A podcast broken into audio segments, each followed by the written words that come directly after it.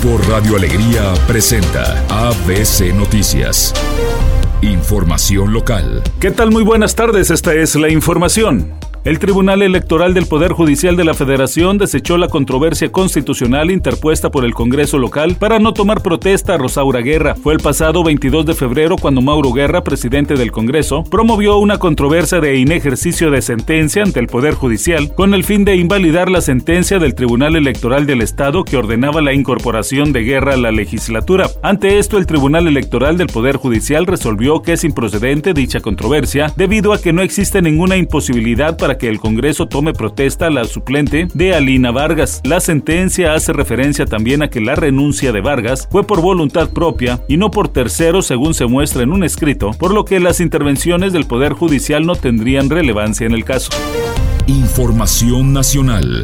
Los representantes de Morena y el Partido del Trabajo ante el Instituto Nacional Electoral solicitaron formalmente al órgano electoral que le nieguen el registro como candidato plurinominal al Senado de la República al exgobernador de Tamaulipas, Francisco Javier García Cabeza de Vaca, por no haber nacido en México, no vivir en el país y porque tiene suspendidos sus derechos por ser prófugo de la justicia. Además, está inhabilitado por la Secretaría de la Función Pública. Ante el anuncio del Partido Acción Nacional de que registraría como candidato plurinominal al Senado al exmandatario tamaulipeco, los diputados Sergio Gutiérrez Luna y Gerardo Fernández Noroña entregaron en el INE los documentos que prueban sus denuncias y exigen que se frene dicho registro. Caso contrario, aseguran, el INE contribuiría a la impunidad que busca Francisco Javier García Cabeza de Vaca.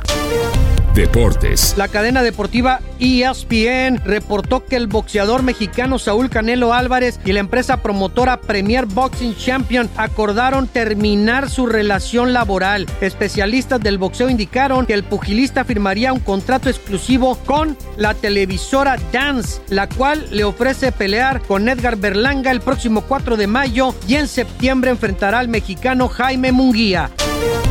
Espectáculos. Una vez más la Feria Nacional de San Marcos en Aguascalientes sorprende al público con su elenco. Y es que en esta ocasión se presentarán a artistas de talla súper internacional, tal como en las últimas ocasiones. El turno ahora será para Sting, Cristina Aguilera, Enrique Iglesias, Alejandro Sanz, Plácido Domingo, entre otros. Y sus shows serán completamente gratis. La Feria de San Marcos se llevará a cabo del 12 de abril al 5 de mayo y contará con más de 20 artistas nacionales e internacionales. Con esto buscan generar una derrama económica en el estado que el año pasado fue de más de 8 mil millones de pesos.